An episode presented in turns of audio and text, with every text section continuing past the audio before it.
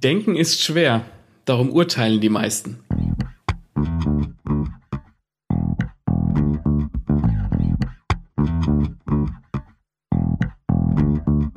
Herzlich willkommen zu Lesen und Lesen lassen, dem Bücher- und Schreibpodcast mit Martin und Maxe. Wir wünschen viel Spaß mit dieser Folge.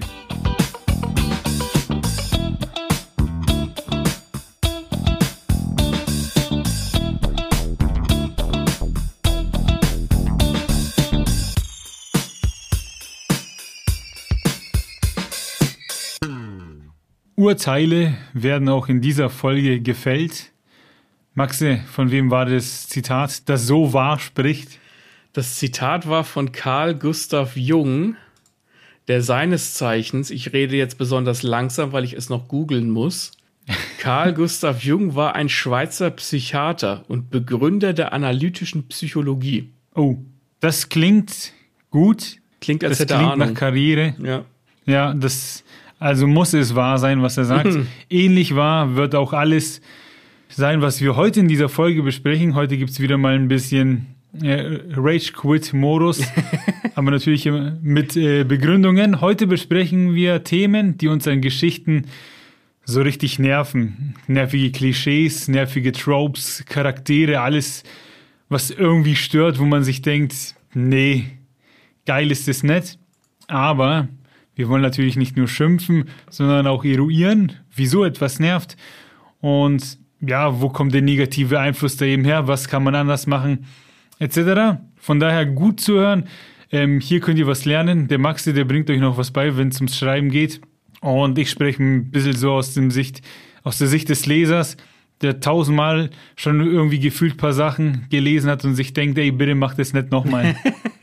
Ich glaube auch, äh, du hast es vor der Folge angekündigt, dass wir bei dem ein oder anderen, mh, wie soll ich sagen, Nervpunkt äh, nicht äh, einig sind, was natürlich immer Stoff für Diskussionen bietet. Genau. Und ich glaube, wir werden uns gleich am Anfang schon ziemlich zanken. So viel wird gesagt, äh, sei gesagt. Aber ja, das Prinzip der Folge ist einfach, wir hauen euch die Szene her, die uns nervt, erklären euch, wie sie, wieso sie uns nervt und dann ja, gibt es vielleicht einen Tipp zu mitnehmen. Deswegen schieß mal los, oder Maxe? Dann sage ich jetzt das Erste, was mich nervt in Geschichten. Und das ist tatsächlich meistens in Filmen und gar nicht so sehr in Büchern. Aber das ist auch nur was Kleines. Wir, die, größeren, die größeren Sachen kommen noch. Und zwar nervt es mich ungemein, wenn in Filmen die Charaktere toten, anderen toten Charakteren die Augen schließen. Ne, wenn sie so mit der Hand übers Gesicht wischen und dann hat der Tote die Augen zu. Und ich finde es nicht nur uh, uh, uh, unfassbar klischeehaft, weil es halt einfach so, okay, der ist jetzt tot, der hat die Augen zu, hallo Zuschauer, der ist tot, siehst du's, der ist tot. Es ist auch einfach unlogisch, weil man einer Leiche die Augen nicht schließen kann, also rein physikalisch, weil die Muskeln erschlafft sind und wenn man das im echten Leben versuchen würde, würden die Augen einfach wieder hochklappen, weil der Muskel ja nicht, ne? Wenn du die Augen zumachst, ist ein Muskel ja beansprucht und die würden einfach wieder aufklappen. Ähm, ich gebe dir so weit recht, dass das immer sehr theatralisch wirkt, wenn in Filmen, in Krimis und was weiß ich, die Augen zugemacht werden, um zu verdeutlichen, so, ha, da ist jetzt seiner Totschau, ne, ich mache dem seine Augen zu. Und wir haben schon mal bei der Arbeit darüber gesprochen, dass du dich sehr über dieses Thema aufgeregt und ich habe das dann mal gegoogelt und jetzt vorhin, äh, als ich mich vorbereitet habe, habe ich das auch ein bisschen gegoogelt und ich kann dir vom SWR einen Audiobeitrag empfehlen, warum schließen wir Verstorbenen die Augen? Das ist eine Sache, die macht man wohl schon sehr lange. Und weitere Google-Ergebnisse haben gezeigt, dass man gut eine Stunde nach dem Tod die Augen wie auch andere Öffnungen immer noch schließen kann. Also so weit hergeholt ist das nicht. Ja, man kann die schließen, weil es ist ja so, dass die, wenn jemand stirbt, dann gibt's, dann ist erstmal alles noch beweglich, dann kommt die Totenstarre und die lässt so nach sechs bis acht Stunden wieder nach. Das heißt, der wird dann wieder beweglich. Und ich weiß, dass wenn man Leichen präpariert, in den USA wird das gemacht, da gibt's ja dann so eine, wie sagt man, die werden so aufgebahrt. Und dann wird denen meistens auch der Mund zugenäht und man kann denen auch die, die Augen zunähen. Aber es ist halt, dass du die halt einfach zumachen kannst und der Muskel zubleibt. Das geht halt nicht. Weil der Muskel, der ist ja tot. Da geht, da geht nichts mehr. Da ist ja keine Kraft mehr drauf. Da bin ich zu wenig Arzt. Ich kann dir nur sagen, worüber ich, was ich vorhin gelesen und gehört habe. Ähm, scheinbar wird es gemacht. Deswegen äh, von der Physik her, von der Logik kann ich nichts zu sagen. Aber ich verstehe es, wenn du sagst, das sieht halt einfach, ja, Es keine ist halt, Ahnung, Ja, also ich, ich ein meine, Totenklischee. Ja, also, das soll halt vielleicht auch so ein bisschen ethisch sein, ne? Das sieht aus, als würde er schlafen, aber du siehst halt immer, du weißt ganz genau, wenn jetzt der Moment kommt, wo der eine dem, der, der Leiche die Augen schließt, das siehst du vorher schon. Da ist die Kamera in einem bestimmten Winkel, der geht mit der Hand drüber, der Schauspieler macht die Augen zu und dann ist, oh, ja, er ist wirklich tot. Und das finde ich so, das will ich nicht mehr sehen. Das habe ich so oft gesehen, als wäre ich zu blöd zu glauben, dass der tot ist. Und dann kniet der Kommissar noch so daneben und eine Hand aufs Knie, der Blick so in die Ferne und so, ah, äh, der Tod trifft ihn härter als den Toten.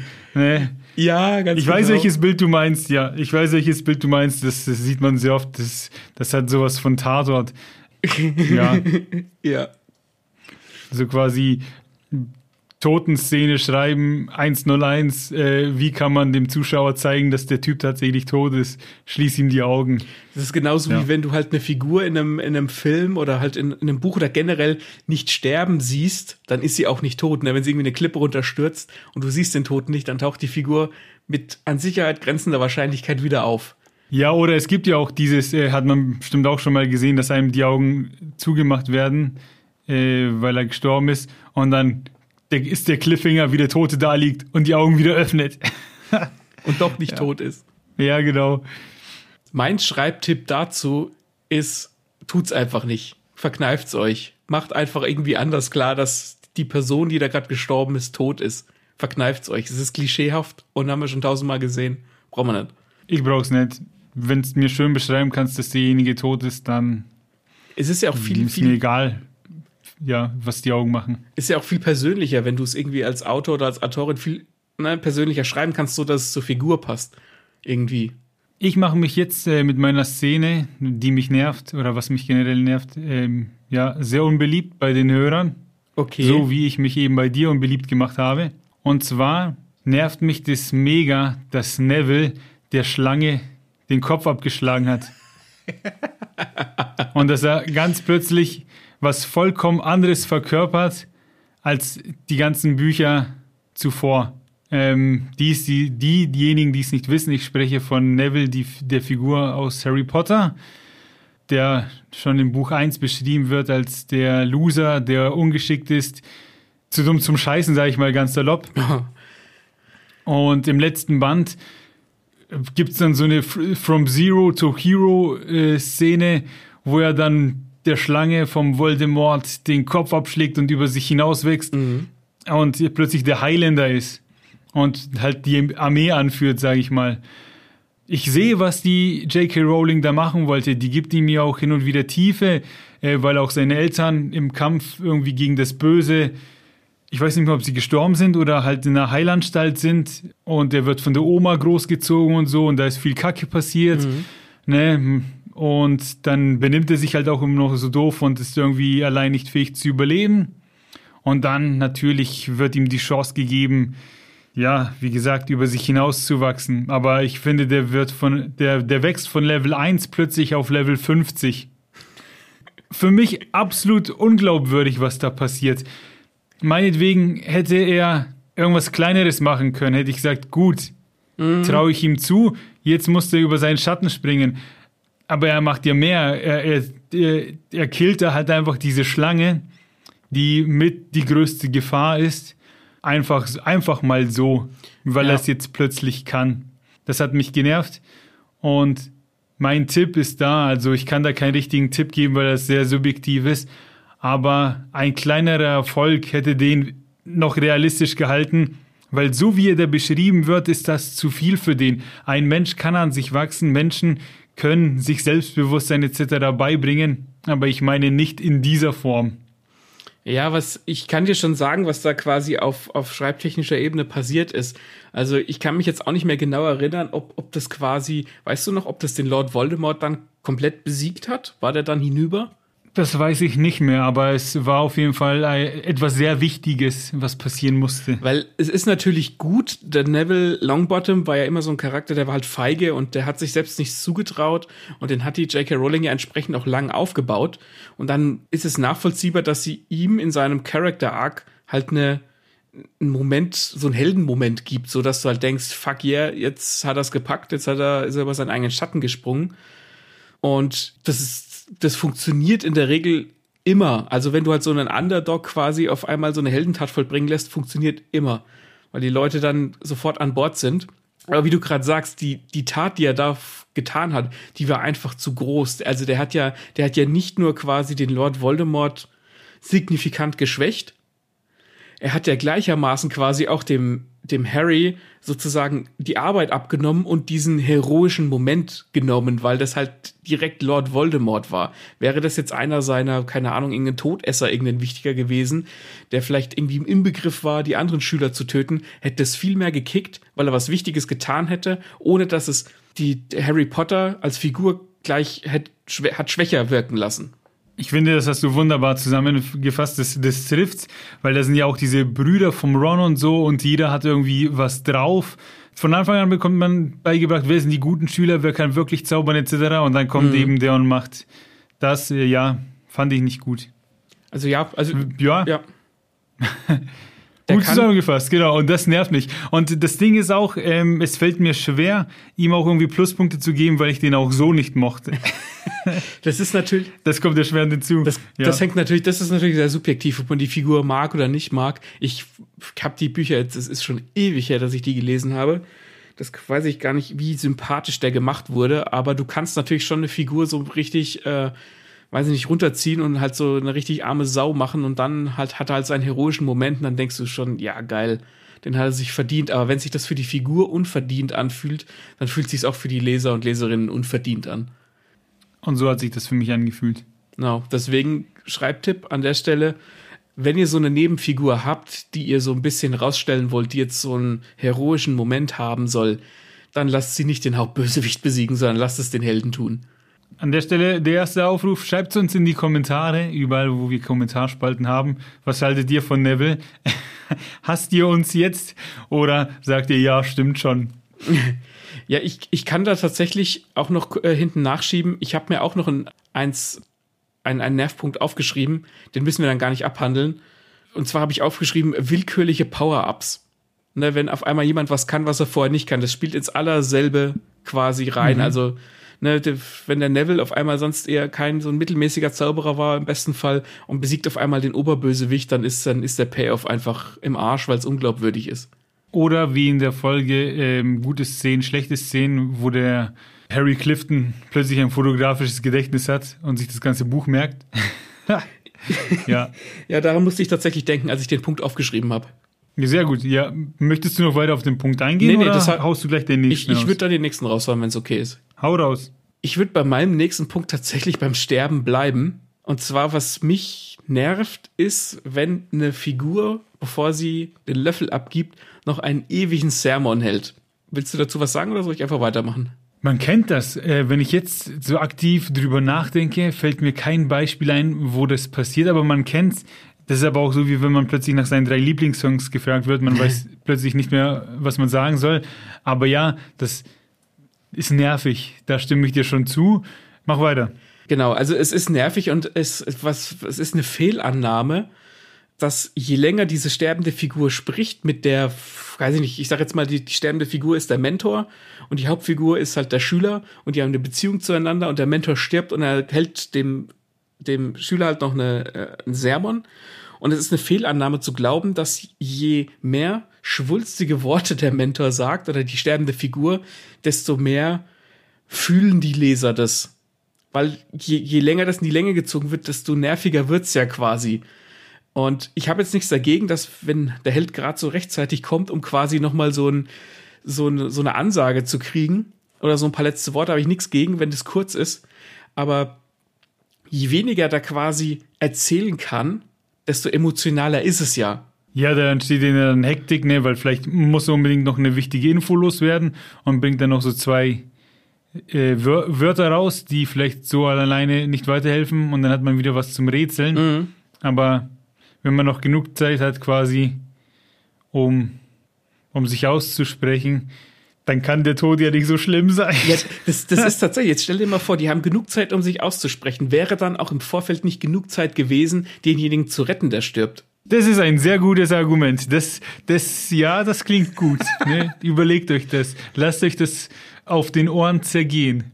Wollt ihr eure Leute labern lassen oder wollt ihr sie lieber retten? Vor allem ist es dann so, dieser Sermon zum Abschied ist entweder total schwülstig oder ist es halt so ein Infodump, wo der, wo die Figur dann nochmal alles an Informationen ablädt, was wichtig ist, was dann auch irgendwie so die Stimmung zerstört. Das ist dann nur so reiner Informationsaustausch.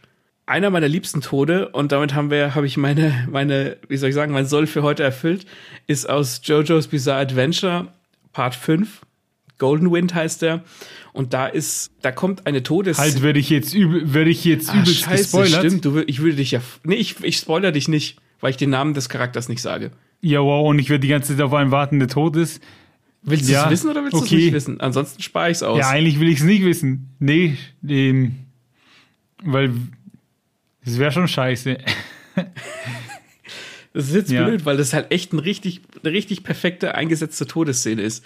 Okay, Kannst dir leider nicht bringen. Ich will es nur lesen. na gut. Ich überlege gerade, ob es irgendwo eine, an, einen anderen Tod gibt. Ich lasse es in der Folge. eine andere Todesszene, die mir jetzt, die, ich, die ziehe ich mir jetzt spontan aus dem Hintern, weil ich nicht darauf vorbereitet war, dass der Martin mich bremst, ist in Star Wars Episode 8. Und zwar ist es so, dass die beiden Helden, also Kylo Ren und äh, wie heißt sie? Ray, zum Oberbösewicht kommen. Und da bricht dann ein Fight los. Und der Kylo Ren killt einfach den Oberbösewicht. Der fällt, der säbelt den einfach in der Mitte durch und der fällt vorn über. Und das war in dem Moment so ein ja, ein Tod, der so schockierend war, weil du nicht damit gerechnet hast. Der kam so spontan, da der hat keine letzten Worte gehabt, der hat nicht nochmal irgendwie so eine, weiß ich nicht, so eine böse Ansprache haben können. Der wurde einfach weggesäbelt. Und das weiß ich noch, wie ich im Kino saß und mir dachte, okay, ist das jetzt echt? Ist das ein Fake? Und das war so ein Tod, der halt, der jetzt nicht emotional gehittet hat, aber der so überraschend kam, dass du nicht damit gerechnet hast. Und das sind Todesszenen, die sind richtig, richtig gut, wenn du, wenn quasi derjenige, der stirbt, noch gar nicht seine Aufgabe in der Geschichte sozusagen erfüllt hat, sondern du, du, du haust den halt einfach weg. Und das kriegt die Leser Aber- meistens bei den Eiern. War das denn nicht irgendwie unbefriedigend, wenn man als Zuschauer dann mitfiebert und auf den Showdown wartet und zack, tot? Ich, für, viel, für viele war das unbefriedigend, aber ich fand das tatsächlich geil, weil man halt dachte, okay, der Typ, der Snoke ist der Oberbösewicht, der hat, der hat alle Strippen ne, zusammen und äh, der Kylo Ren so, war so ein bisschen hin und her gerissen, ob er ihm folgen will oder ob er nicht der Ray folgen will, der so zwischen heller und dunkler Seite. Und dann haut er den halt einfach dem das Schwert mitten durch und der, der sitzt halt auf so einem Stuhl und kriegt das Schwert die Brust und der Oberkörper kippt halt einfach so vorn über. Das ist auch noch so richtig brutal, also brutal in Anführungszeichen, wo du dann echt kurz dachtest, was zum Fick ist hier denn los? Oh, äh, was, was, was ist denn hier los? Ja, geil. Ja, Und das, was? deswegen war das halt ein guter Tod, weil er spontan kam, weil er nicht, keiner konnte letzte Worte sagen, der konnte nicht noch eine Ansprache halten. Es, und dann bricht auch so ein bisschen das Chaos los und solche Tode sind die besten. Also mein Schreibtipp zum Schluss, wenn ihr einen Sermon zum Ableben haben wollt, dann haltet ihn kurz und die Sterbeszene knackig, damit sie im Kopf bleibt und macht sie halt so, ne, wenn die beiden Figuren eine Beziehung zueinander haben, macht sie halt persönlich und kein Informationsaustausch. Kommen wir zu meinem nächsten. Zeitreisen. Oha. oh, Zurück ist in die gut. Zukunft ist ja, Zurück in die Zukunft ist der einzige Film, wo ich das Thema toleriere, weil das da irgendwie im Vordergrund steht und halt auch irgendwie, weiß ich nicht, cool verkauft wird. Ähm, aber so, ansonsten gibt es auch bei One Piece so eine, ich nenne es mal eine kleine Zeitreise, machen Figuren und da akzeptiere ich es auch nur gerade so. und warum nerven mich Zeitreisen? Weil Zeitreisen jedes Problem lösen. Einfach so. Man reist in die Zeit, macht irgend, die Figuren machen irgendwas und dann reisen sie zurück und es war's. Aber das zieht einfach so viele, wie soll ich sagen, Paradoxe mit sich, weil es dann immer mindestens einen Zeitstrahl gibt. Und zwar den, wo die Lösung nicht gefunden wurde und den, wo die Lösung gefunden wurde. Und wir müssen dann einfach akzeptieren, dass die Leute nur noch da leben, wo halt alles geklappt hat. Und das geht mir nicht rein, dass Ja. Zeitreisen, weiß ich nicht, so akzeptiert sind. Ich finde, da, ma- da macht man sich's zu einfach. Das war ja auch dann bei den, hier bei den Aven- Avengers in den einem Film. So, oh, wie können wir diesen unbesiegbaren Gegner besiegen? Ja, machen wir halt Zeitreise. Das ist deswegen blöd auf einer Storytelling-Ebene, weil halt, um beim Beispiel von Avengers zu bleiben, Thanos hat gewonnen am Ende von Infinity War und du denkst dir natürlich, okay, fuck, was ist jetzt? Wie machen die das, wie, wie biegen sie das wieder hin? Und dann kommt Zeitreisen und damit ist ja das vorherige emotionale Investment ein Stück weit dahin. Ich würde jetzt nicht sagen komplett, weil Avengers Endgame schon auch ein guter Film ist und das Finale Spaß macht und so weiter.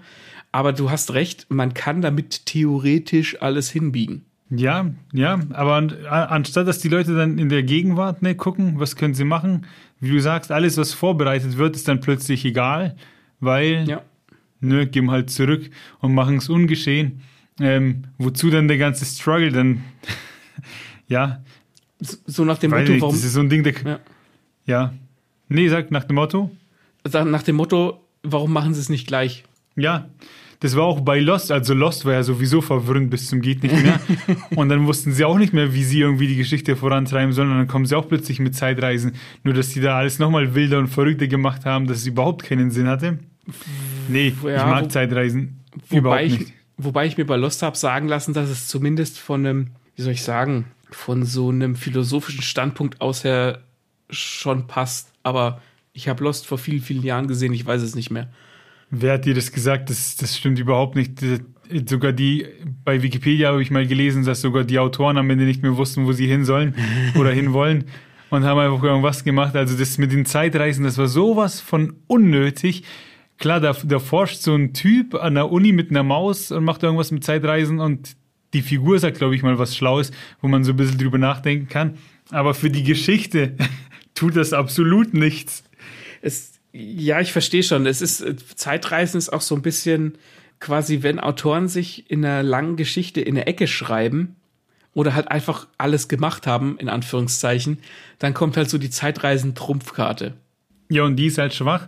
Und das ist, keine Ahnung, ich nenne es mal einen Tipp, den ich da geben kann, um vielleicht so einen anspruchsvollen Leser oder Filmschauer wie mich äh, bei Laune zu halten. Ich finde, es ist eine sehr schwache und einfache Methode, das Problem in der Vergangenheit zu lösen, weil damit, da, damit müssen die Figuren nicht stärker werden. Lass die Figuren stärker werden und das Problem in der Gegenwart lösen. Ähm, das ist irgendwie viel, wie soll ich sagen, ambitionierter, motivierter. Wir sehen, wie die Leute irgendwie nochmal krasser werden, ob körperlich oder geistig. Man muss sich was einfallen lassen und das macht doch deutlich mehr Spaß als, weiß ich nicht, seinen eigenen Dreck aufzuräumen. Ja, es ist befriedigender. Mir, mir fällt gerade auch noch eine, ein guter ähm, Anime zu dem Thema ein, und zwar nennt er sich Steins Gate. Der ist ziemlich bekannt und auch ziemlich äh, von den Kritiken her ziemlich beliebt. Und da geht's auch, da ist Zeitreisen Teil des, des Erlebnisses. Und zwar ist es so, dass die Figur nicht wirklich Zeit reist, sondern die schreibt sich quasi E-Mails oder Textnachrichten mit seiner Version aus einer parallelen, aus einer parallelen äh, Zeitstrang. Und du weißt nie so richtig, was los ist. Es ist so ein bisschen auf Mystery gemacht. Und da ist halt auch das Zeitreisen Teil dieser ganzen Geschichte. Und das macht dann auch ultra Bock, weil dann auch auf, auf einmal so eine, ähm, ja, wie soll ich sagen, so eine, dann steht auf einmal so eine Firma vor seiner Tür und er weiß gar nicht, was los ist und so weiter. Und du, du erfährst es erst peu à peu. Den kann ich sehr empfehlen, Steinsgate. Ja, scheinbar funktioniert das Thema, wenn man es von Anfang bis Ende durchzieht und irgendwie darüber spricht, wie halt bei Zurück in die Zukunft oder halt eben bei Steins geht. Aber wenn man das als Element nutzt, um Probleme zu lösen, funktioniert es scheinbar nicht so gut. Ja, daher der Schreibtipp. Damit würde ich das Thema beenden, oder? Ah, nee, Ja, ich- hau raus, hau raus. Ja. Daher der Schreibtipp, wenn ihr Zeitreisen plant als Story-Element, dann plant sie von Anfang an ein. Oder wenn ihr nicht mehr wisst, wie ihr weitermachen sollt, weil ihr euch eine Ecke geschrieben habt, versucht eine andere Lösung zu finden. Oder lasst eure Figuren einfach quasi mit dem Problem wachsen. Das ist viel befriedigender, als mit einer, mit einem, mit einer Zeitreise quasi alles auf zurückzudrehen, sozusagen. Amen. Du machst den nächsten Ich mach den- Zeitreise kam von mir. Ich mache den nächsten und ich glaube, da haben wir, da können wir ein bisschen drüber quatschen. Ich glaube, da sind wir auf demselben Dampfer. Vielleicht, weiß ich nicht. Und zwar, was mich nervt, ist erzwungene Romantik. Willst du dazu gleich was Da sagen? haben wir ausführlich in, ja, äh, da, da haben wir in der Ausfolge, äh, in der Ausfolge, da haben wir in der Romance-Folge, glaube ich, schon ausführlich drüber gesprochen, was wir von Romance halten und erzwungenen Love Stories. Ähm, ja, mach einfach mal, mach mal. es ist einfach, also das merkt man vor allem an, auch wieder an Filmen. Ich weiß nicht, wie es bei Büchern so ist. Ähm, da fehlt mir, da, da fehlt mir so ein bisschen der Bezug zu quer durch die Genre.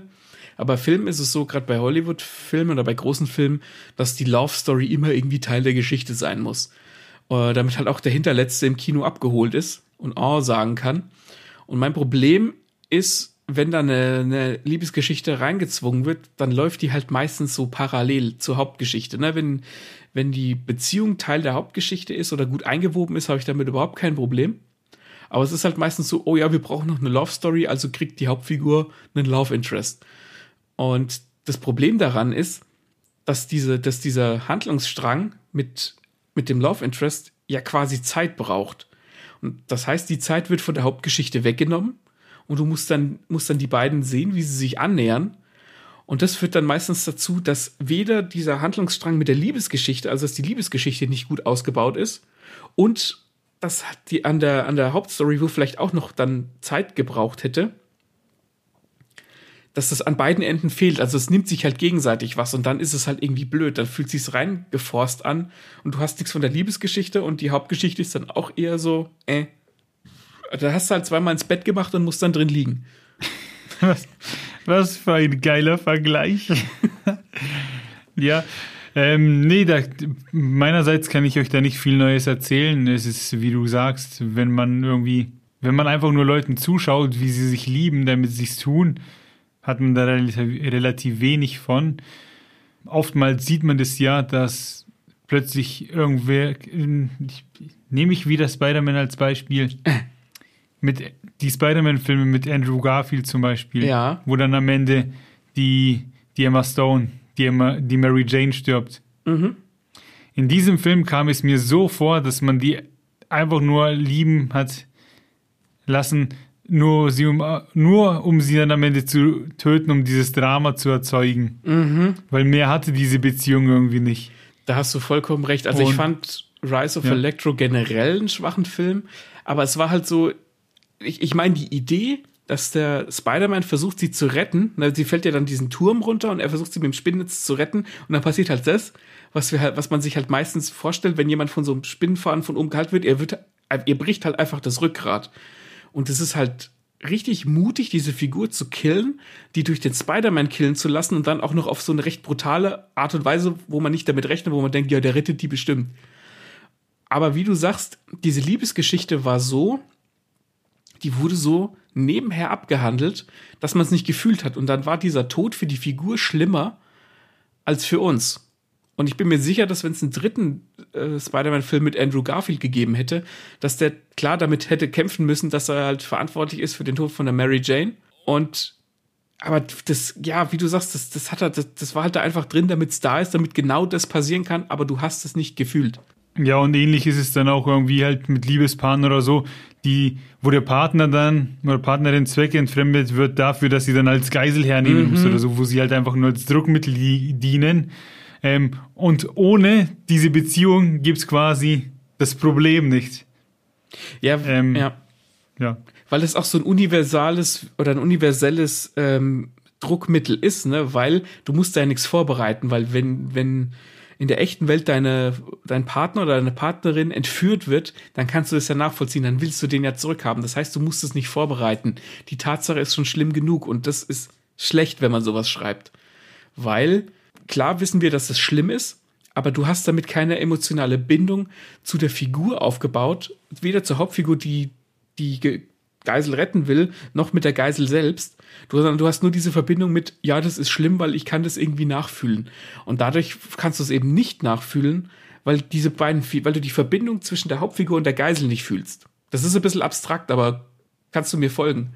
Ich kann dir folgen und ich kann als positives Beispiel für so eine Romanze ähm, einen Film nennen, und zwar den Film Oben, wo das alles gleich in den ersten paar Minuten abgearbeitet wird, wo dir in wunderschönen Bildern gezeigt wird, wie Mann und Frau sich finden, sich lieben etc. Und dann wird dem Mann die Frau genommen und er ist halt so dieser verbitterte alte Mann für, bei sich zu Hause. Und das ist einer von diesen, ist das Pixar? Ja, ich glaube, das ist Pixar, wo du schon in den ersten Minuten heulen möchtest. Und das ist wirklich gut gemacht. Also, das war schlimm und das war so eine Romanze, eine Kurzromanze, die super geklappt hat. Ja. Und die sich ja dann auch dieses Thema durch den ganzen Film zieht, weil das auch der Grund ist, warum er so schlecht drauf ist. Ja. Ja. Ja, das ist tatsächlich ein sehr, sehr gutes Beispiel. Habe ich gar nicht dran gedacht, weil, weil es der Film schafft, in nur zehn Minuten diese, diese Beziehung dir verständlich zu machen und das dann halt quasi als, wie soll ich sagen, als Motor für den ganzen Film zu nehmen. Und das schaffen Filme manchmal nicht in anderthalb, zwei Stunden Laufzeit. Das ist richtig, richtig gut. Ja, also Maxi, verrate uns, äh, wie können wir ähnlich gute Romanzen schreiben? indem wir einfach so machen wie in oben, nämlich dass das quasi der Ausgangspunkt der Geschichte ist, wobei das jetzt schon sehr speziell ist, oder aber ihr plant eure Liebesgeschichte von Anfang an mit ein und verwebt die quasi mit eurer Hauptstory, dass das nicht nebenher läuft und zu Füllmaterial wird, sondern macht die, die, die Liebe und den Love Interest, macht, packt das alles zusammen, so dass es sich gegenseitig befeuert, anstatt sich die Energie zu nehmen. Für mein nächstes nehme ich das Wort Füllwort her. Nee, hast du, nee, was hast du gesagt? Füllwort oder Füllmaterial? Äh, Füllmaterial, glaube ich. Füllmaterial. Ähm, Möbel zum Beispiel sind ein Füllmaterial für Räume. Und was mich ewig nervt, ist, wenn Räume oder Orte, Gebiete bis ins kleinste Detail beschrieben werden, Ah. dass auch ja der letzte checkt, wo man sich befindet, packe ich nicht. Ich muss nicht wissen, wie viele Fliesen irgendwo an der Wand hängen, wie viele Kerzen im Raum stehen oder wie hoch die Decke ist, um zu wissen, dass die Person jetzt in dem Raum ist. Ne?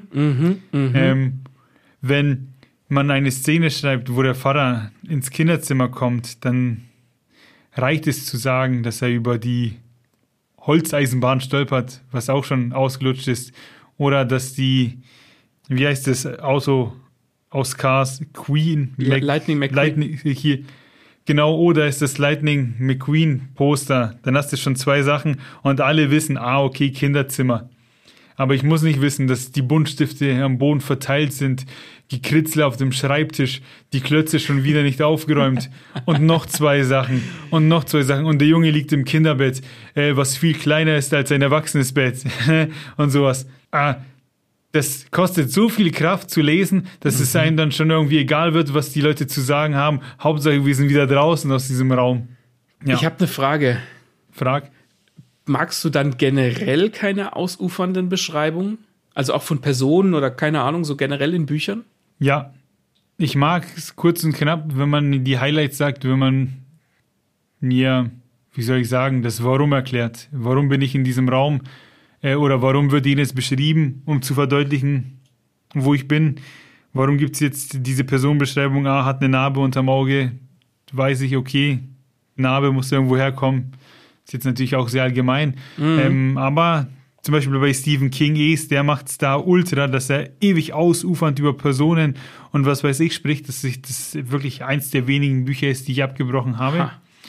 Ähm, und auch diese Dan Brown Bücher habe ich später auch für ein anderes Beispiel, aber jetzt Dan Brown, der muss es für seine Bücher machen, weil er natürlich viel über Kunst und Religion und sowas spricht und an Orte gelangt, Museen etc., wo halt viel, weiß ich nicht, Sachen sind, die man kennt. Und dann muss er natürlich erklären, oh, die Bilder aus Epoche XY. Aber nach allen fünf Seiten tut er das und ich finde das mega anstrengend irgendwann.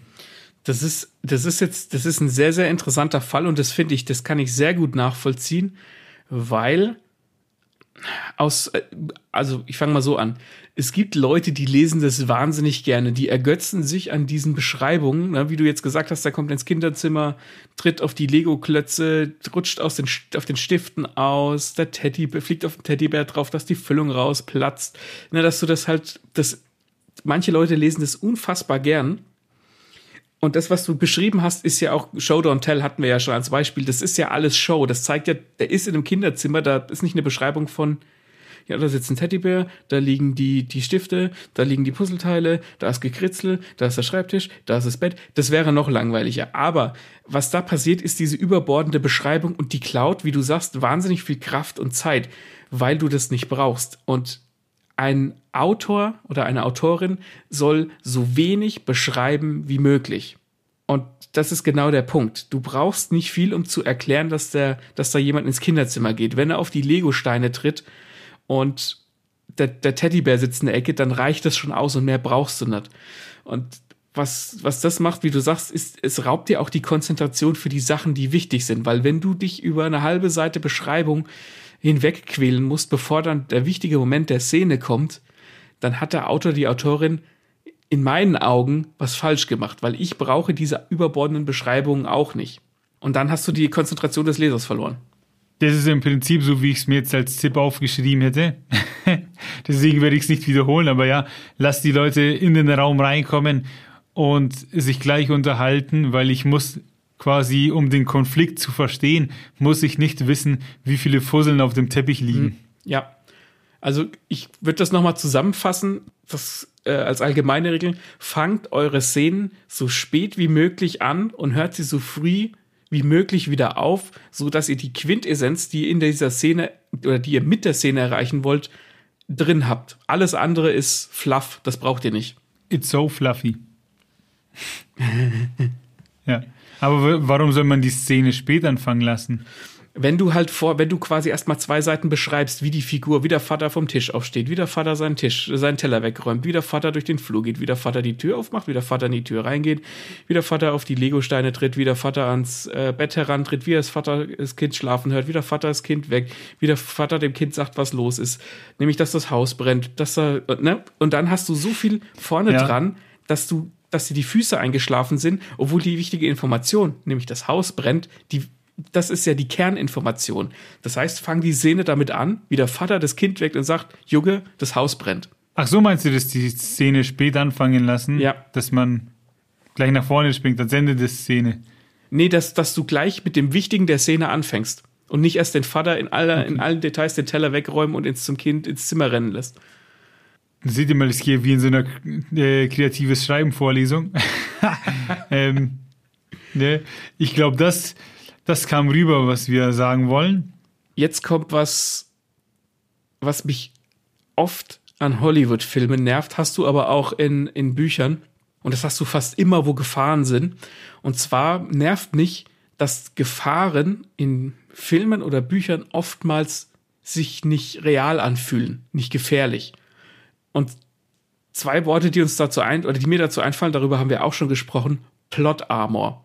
Also, dass Figuren quasi durch die Geschichte geschützt sind, weil man sie noch braucht. Das heißt, die Gefahr kann noch so groß sein, die Figur stirbt nicht oder sie wird nicht verletzt, weil sie eben die Hauptfigur ist, zum Beispiel. Hat man ganz oft in uh, The Walking Dead, wo die Figuren dann einfach in die gefährlichsten Situationen kommen, aber sie sterben nicht, weil die Geschichte die Figur noch braucht. Und dadurch weißt du halt, okay, der stirbt ja eh nicht, alles gut. Und dadurch nimmt man halt der Gefahr die Kraft wenn Figuren durch Gefahren, ist ganz egal, ob das jetzt ein Erdbeben ist oder ein Bösewicht oder ein super Bösewicht, Superheldenmäßig, vollkommen wurscht. Wenn der nichts macht, was gefährlich ist, entweder am besten für die Figuren, aber zumindest auch für die Umgebung, dann kann man den nicht ernst nehmen und dann ist es halt irgendwie ein zahnloser Hund. Dann denkst du dir, ja, der, der labert nur, aber der macht ja nichts. Ich sehe ja nicht, dass der irgendwas Böses tut. Das gleiche gilt auch, wenn irgendwie eine Figur verletzt wird und im nächsten Kapitel ist er wieder zusammengeflickt ne, da, da, ist keine Gefahr vorhanden, weil du weißt, ah ja, passiert ja nichts, denen geht's am Ende ja doch wieder gut.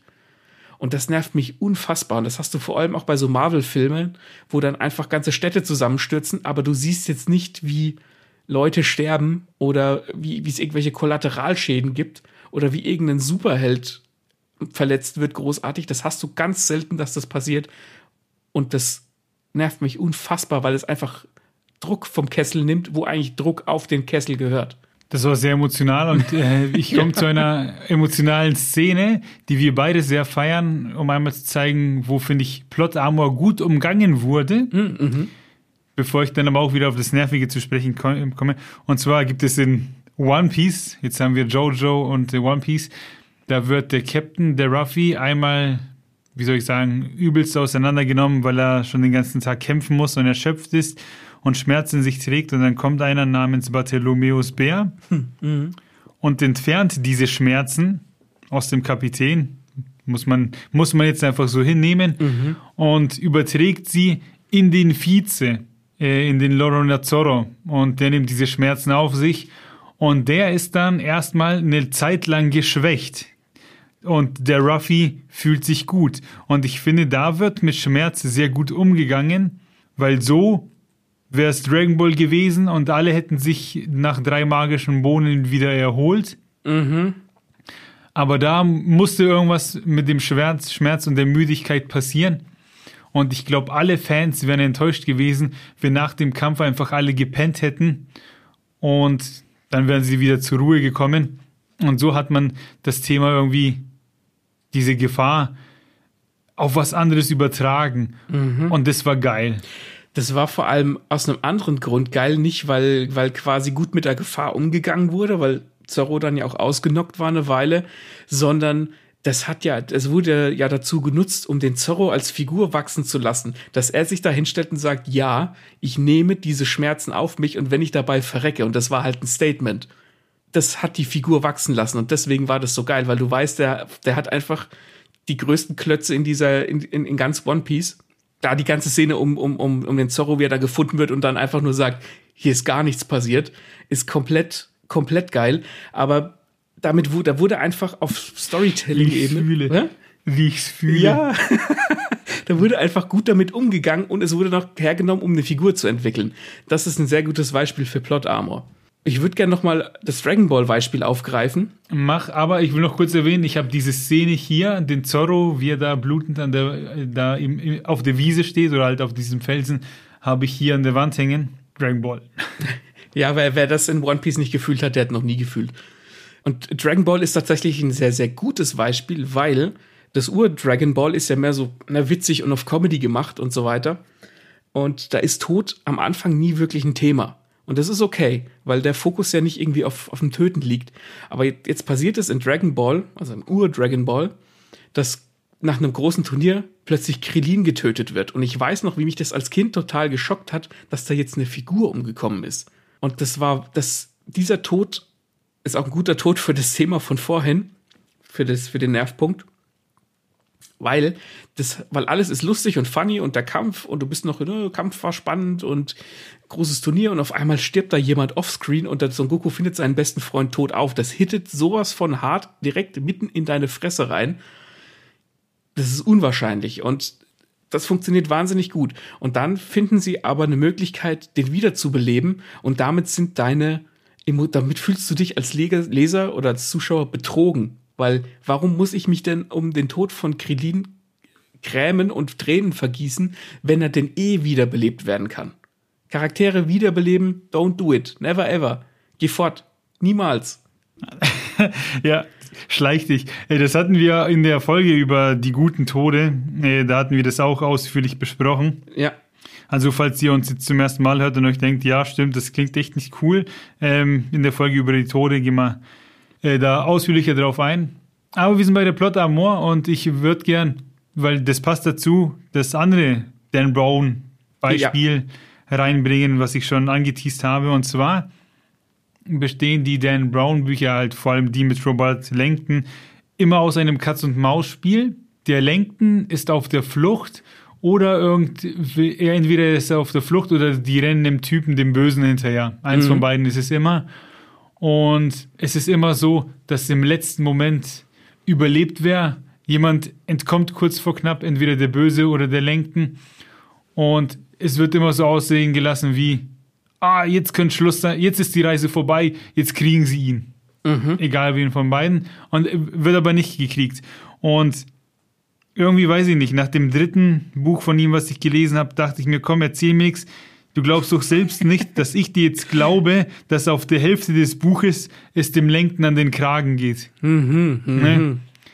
Und dann schafft er immer wieder diese, ich will es nicht Cliffhanger nennen, aber er lässt halt die Figuren, ob gut oder böse, kurz vor knapp entkommen. Ja. Und dann geht die Story weiter. Und dann kommt wieder die nächste Figur kurz vor knapp. Und das nervt, das ist so langweilig.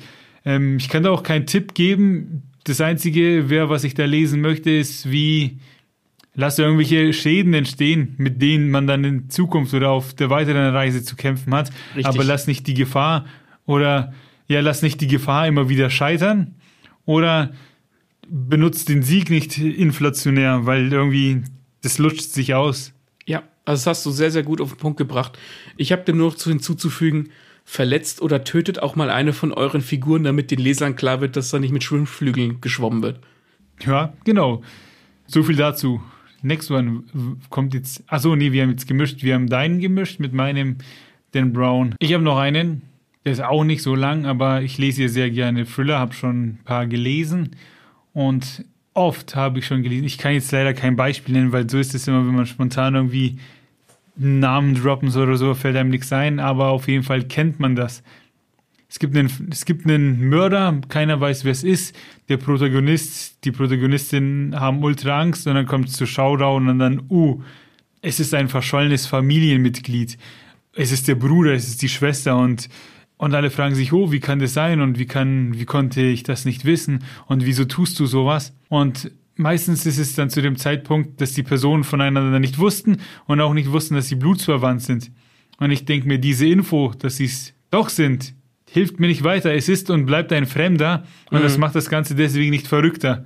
Ähm, deswegen, bevor man da irgendwie so eine Familienkrise plötzlich aus dem Hut ziehen will, ähm, Mhm. arbeitet lieber daran, dem Mörder eine tatsächlich verrückte Geschichte zu geben und nicht irgendwie das an Blutsverwandtschaft zu knüpfen ähm, und dann an die Vernunft des Lesers zu appellieren und zu sagen, so, ja, sieh mal, wie verrückt das sein muss, wenn das doch plötzlich einer der Nächsten ist, weil die sind sich nicht nahe, nur weil sie auf dem Papier eine Familie sind.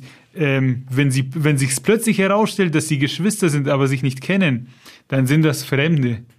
Ich finde es wahnsinnig gut, was du gesagt hast mit dem Familiending.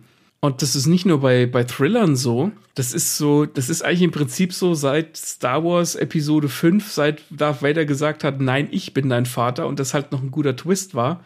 Da kam es halt so zum ersten Mal auf. Aber wie du sagst, nur weil jemand Familie ist, ist, ist die Tat, die der Bösewicht begangen hat, nicht gleich automatisch schlimmer. Weil Familie heißt zwar schon, dass man sich gegenseitig mag, normalerweise.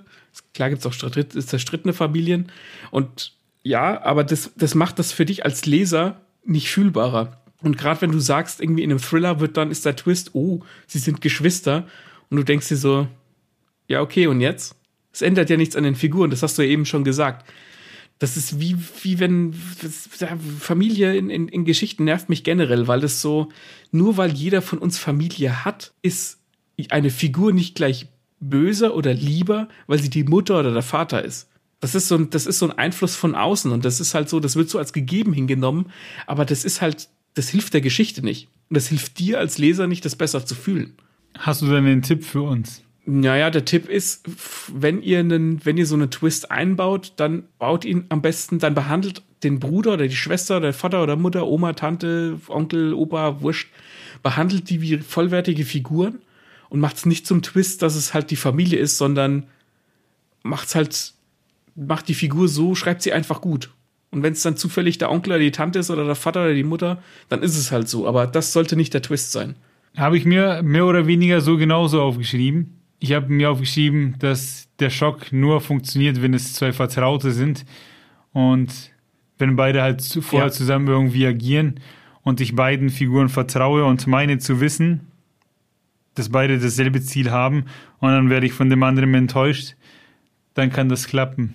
Sehr Gut. richtig. Next one.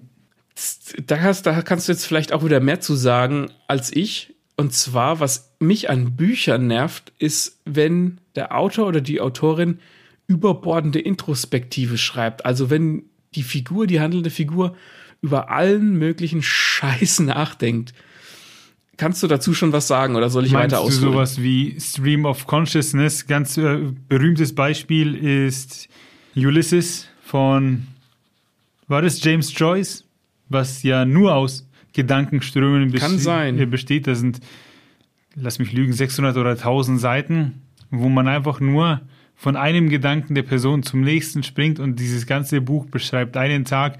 Das ist mega anstrengend, Auch wenn es ähm, das erste mhm. Beispiel beziehungsweise der Vorreiter des modernen Romans ist. Aber dieses Buch macht nichts anderes, außer eben zu beschreiben, was die Leute gerade denken. Und das ist schon echt heftig. Ähm, und das funktioniert, also damals war das was Neues scheinbar und dieses Buch hat auch sehr viele Rätsel und Mythen. Da klappt es mhm. vielleicht für das, was es ist.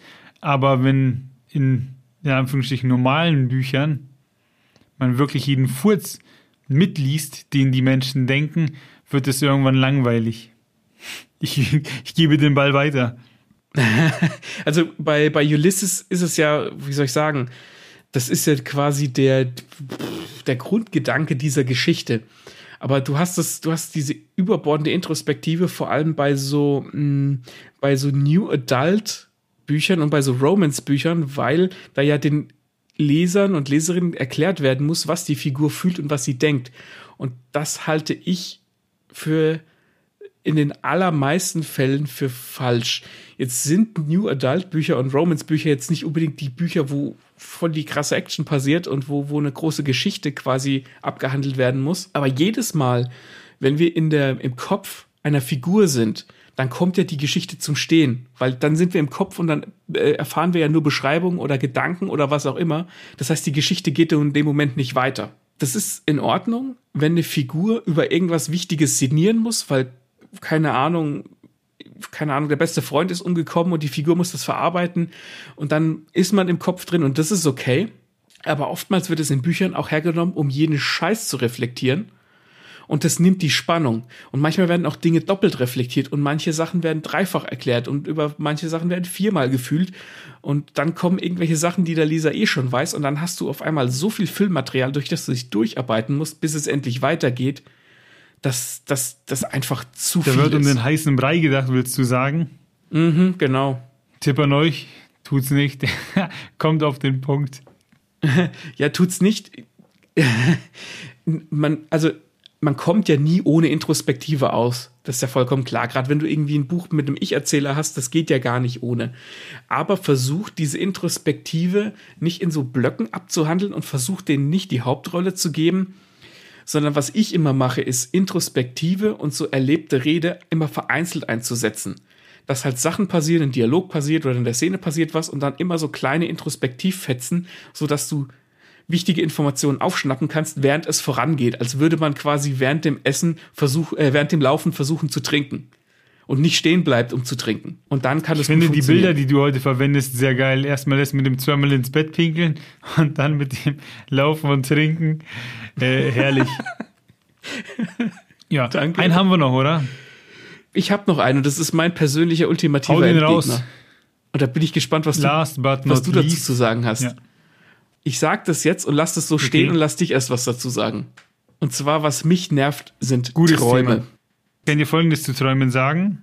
Stephen King arbeitet gern mit Träumen und meistens haben die Leute Albträume, wo mhm. dann verrückte Sachen passieren, weil die Leute halt irgendwie in einer Situation sind, wo sie zum Beispiel einen Gegenstand haben und sie möchten sich von diesem Gegenstand irgendwie distanzieren, seitdem der in ihrem Leben ist ähm, sind auch plötzlich andere Personen in ihrem Leben und das sorgt für Stress.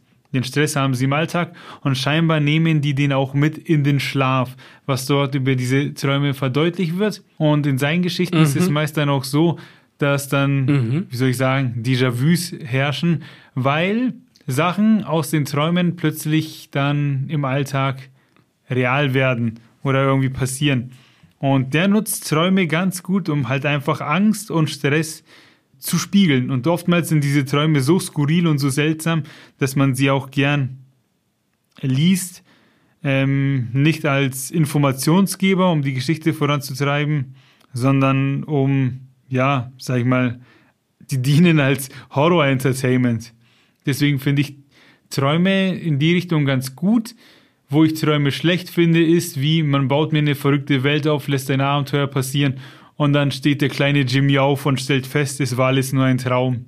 Das ist scheiße. ja. Aber sind diese Déjà-vus dann nicht doppelt gemoppelt, weil man die nochmal lesen muss? Ja, nee, weil er die, ja, also ich kann jetzt nur von ihm reden, weil er haut die ja nicht eins zu eins wieder raus, sondern wenn Figur A Angst hat vor etwas, mhm. dann möchte man natürlich nicht, dass das Figur A im echten Leben passiert. Und wenn dann aber Figur A damit konfrontiert wird, dann weiß man, ah, die Kacke ist tatsächlich am, Dampf, am Dampfen. Also finde ich schon nicht schlecht. Mhm. Wie willst du das auskontern? okay, ähm, dann, dann lasse ich jetzt meinen Monolog los. Also äh, gleich mal vorweg ein Disclaimer, wenn Träume integraler Teil der Story sind, wie zum Beispiel bei Sandman von Neil Gaiman oder sowas, dann ist es okay. Dann spielen die ja irgendwie eine, eine Rolle und haben eine ganz andere Bewandtnis. Aber was ich an Träumen nicht mag, ist, dass die hergenommen werden, wie du jetzt das an Stephen King erklärt hast, um eine Figur irgendwas realisieren zu lassen oder irgendwie so, so einen Albtraum zu basteln, damit irgendwas ganz schlimm ist. Oder dass, dass in den Träumen irgendwas so subtil an die Leser und Leserinnen herangetragen werden soll oder an die Figuren. Das, das ist, ich finde, Träume sind einfach zu abstrakt, als dass man das irgendwie sinnvoll für die Figuren oder für die Leser nutzen kann. Macht es Sinn? Ja, das ist nachvollziehbar. Aber ich kann dir auch nicht zustimmen, weil sonst würde ich ja mich selbst widerlegen. Ähm, ja, bei der einen Kurzgeschichte, die ich neulich gelesen habe von Stephen King, die ich sehr geil finde, hat sich zum Beispiel auch im Traum erst kristallisiert, mhm. dass die Hauptfigur als Kind missbraucht wurde. Ne? Das hat er dann im Traum wiedererlebt. Ähm, mhm, mhm. also gab es doch eine Info. Das fand ich zum Beispiel ganz gut. Aber ja, ja ich, nur ja. Träume des Träumens willen, quasi damit der verliebte XY sich vorstellt, wie er mit seiner Geliebten heiratet etc. und dann fest, aufwacht und feststellt, es war ein Traum. Davon hat man tatsächlich nichts. Ja, und das, mein Problem ist, es ist ein bisschen wie mit Introspektive. Ne? Es, es, es passiert halt quasi in so einer, wie soll ich sagen, in so einer Blase im Kopf der Figur. Und das hält halt die Geschichte auf. Wenn ich weiß, ich muss eine Traumsequenz lesen, dann speie ich mir schon in Schoß, weil ich weiß, dass alles, was jetzt kommt, nichts zur Geschichte beiträgt. Das hält die Geschichte auf. Vielleicht bin ich da auch sehr subjektiv in der Hinsicht, weil ich sehr gerne vielleicht ein gutes Pacing mag oder so, so Geschichten oder plotgetriebene Geschichten mag. Aber alles, was immer in diesem Traum passiert, bleibt in diesem Traum und es hat für mich dann keine große Einwirkung auf die Außenwelt. Manch einer mag jetzt sagen, ja, aber die Figur hat dann vielleicht eine Realisierung und bla. Ja, mag sein, aber auch dazu finde ich Träume zu abstrakt, weil wenn eine Figur eine Realisierung hat, sollte die die aufgrund von irgendwelchen Erfahrungen haben, die sie macht in der Geschichte, weil ihr irgendwas widerfährt, was entgegen ihrer Grundsätze geht zum Beispiel und nicht in einem Traum, weil ein Traum einfach keine quantifizierbare Einheit ist. Ich habe es gehört, ein Traum ist keine quantifizierbare Einheit. Was ich nicht ja. mag, ist, wenn Leuten Lösungen im Traum kommen. Das ist wie Zeitreise. Da muss man nicht mhm. drüber nachdenken, was man macht, sondern ja, dann ja. legen wir uns halt pennen und ähm, erträumen uns die Lösung.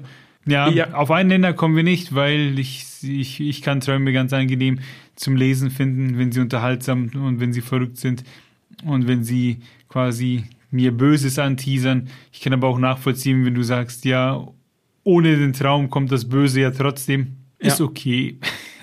Das, das, hast du, das hast du schön zusammengefasst. Ich habe trotzdem noch einen Schreibtipp zum Schluss. Und zwar, wenn Träume nicht integraler Teil eurer Story sind, würde ich sie vermeiden. Das ist jetzt natürlich keine, keins der zehn Gebote, die ich in Steine meißel, aber ich würde sie vermeiden und würde solche Realisierungen, die Figuren manchmal im Traum haben, einfach in Situationen oder in Monologen oder in Dialogen unterbringen, so dass einfach, dass es einfach für die Leser klarer ist, dass der Figur jetzt irgendwas widerfährt, was sie verändert oder was sie eine Erfahrung machen lässt. Sehr gut. Und das war auch unser letztes Beispiel für heute. Hoffentlich ähm, stimmt ihr uns zu und denkt euch, ja, ich habe diese Szene und was diese sagen schon immer gehasst und endlich hat jemand Worte dafür gefunden.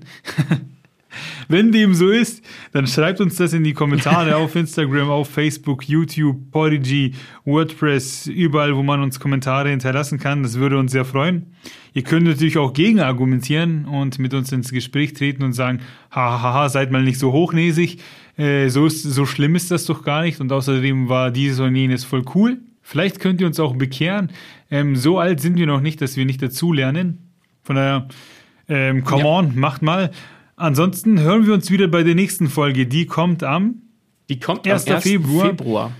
Finde ich irgendwie aufregend, dass, die Podcast, dass der neue Podcast direkt am Monatsbeginn kommt. So irgendwie Ne, kann man in Kann den man Monat mit dem Podcast starten. Voll geil. Und wenn bis dann, ja. Genau. Was mich noch interessieren würde, wäre, wenn euch diese Schreibtipps tatsächlich geholfen haben.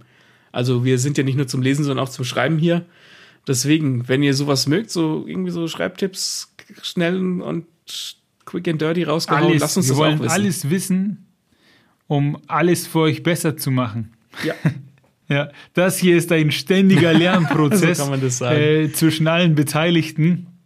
Von daher, ne, frohes Schaffen. Ähm, wir hören uns beim nächsten Mal. Auf Wiederhören. Schönes Lernen. Bis dann. Jawohl. Also, es trug sich zu und ich müsste lügen, ich glaube, es war 2012. Und zwar sind wir ins Kino gegangen damals. Wir hatten damals so ein kleines Grüppchen an Leuten, immer so, ja, ich sag jetzt mal so zwischen vier und sechs Leuten. Die sind regelmäßig ins Kino gegangen. Und wir haben auch nicht uns immer die Blockbuster reingezogen, sondern auch einfach mal irgendwie so interessante, äh, ich will nicht sagen Indie-Filme, aber halt auch so kleinere Filme. Und es gibt diesen Film, der nennt sich Gott des Gemetzels von Roman Polanski. Und das ist eine Theaterstück-Adaption und da geht's um Kinder. Und zwar der Aufhänger ist, dass das eine Kind das andere geschlagen hat, glaube ich. Und dann kommen quasi die Eltern zusammen, um das Ganze so auszukaddeln. Eine interessante Prämisse. Da spielt Christoph Waltz unter anderem mit, Jodie Foster spielt mit, ähm, ein paar interessante Schauspieler und halt einfach so, so Eltern, die sich quasi, quasi versuchen, dieses Problem zu lösen dass ihre Kinder sich schlägern oder geschlagen haben oder das eine Kind das andere geschlagen haben und das fängt relativ gesittet an und dann kriegen die sich halt vollkommen in die Haare. Und wir sind, wir kommen in den Kinosaal rein, das war in, im Filmpalast in Karlsruhe und wir kommen in den Kinosaal rein, ist jetzt nicht großartig besetzt, ist ein kleiner Film und du hast gemerkt so, das Klientel, das da drin hockt, ist schon, also wir haben den, den Altersschnitt damals kräftig gedrückt mit unseren Mitte 20. Und ja, so Theaterklientel, alles cool und wir denken uns so, das wird bestimmt angenehm zum Gucken, die, die labern bestimmt nicht, ne, die wollen den Film sehen, alles gut. Und der Film geht an und der beginnt mit so einer Montage, wo so ein Bildlauf durch, durch den Bildschirm läuft. Und auf einmal gibt's halt im Kinosaal voll die Boxerei zwischen zwei Kerlen, weil der eine irgendwie auf dem Platz vom anderen gesessen ist. Und anstatt, dass sie das halt irgendwie so, ja, rutsch rüber oder ich setze mich halt woanders hin, haben die sich halt einfach geschlagen. Die haben sich im Kino geschlagen, während der Film schon gelaufen ist. Und der Film hieß Gott des Gemetzels. ich finde das Ja, erwachsene so Männer. geil. Ja. die haben sich einfach aufs Maul gegeben. Ich habe übrigens das äh, Theater gesehen in Nürnberg, habe ich die Vorstellung schon mal gesehen. Das ist Ach ja, ja. wirklich ein sehr guter Film, beziehungsweise ein schönes Stück, wo dann auch die eine Mutter äh, anfängt zu saufen und so und sich dann bei den Nachbarn, oder ich weiß gar nicht, äh, ob die Gastgeberin, egal, auf jeden Fall fängt eine Mutter dann auch das Kotzen an und so. Richtig gut. Ja, ich finde sehr schön, wie der Film zeigt, dass halt auch Erwachsene irgendwie Kinder sind und dann fotzen sich bei euch zwei wegen den Plätzen, als gäbe es da Ja. keine andere Lösung. Ähm, finde ich gut. Ja. Ja, das Kino war nicht mal voll. Der hätte sich halt einfach irgendwo anders hinsetzen können. Dann wurde halt der Film angehalten, Licht wurde angemacht. Da, die haben die halt aus dem Saal raus, die Polente Ey, ist so angerückt dumm. und die abgeführt. Ja. Und wir haben dann, das ist, ja, und dann haben wir halt einfach, das Kino hat sich dann quasi durch so eine Ansage entschuldigt und dann haben wir alle so einen Popcorn-Gutschein gekriegt fürs nächste Mal, als wir rausgegangen sind. Aber es war halt einfach so perfekt. In einem Film, der Gott des Gemetzels heißt, prügeln sich einfach zwei erwachsene Theatergänger, ne, von denen man denken sollte, sie haben mehr Kultur als wir j- jungen Erwachsenen und ist so hauen sich einfach aufs Maul. Aber am schlimmsten finde ich äh, an der Story den, der nicht aufsteht, der fälschlicherweise, äh, der am falschen Platz sitzt, weil eigentlich muss er ja aufstehen. Ja, Ja, Görst gefotzt. theoretisch schon. Ich weiß nicht, ich hab's natürlich nicht, ja, ich, ich, ich hab's nicht mitgekriegt, aber anscheinend lösen Erwachsene das Problem mit Fäusten und Ah ja. demnach Nee. bin ich wohl nicht erwachsen. Goethes Faust, irgendwas mit Goethes Faust.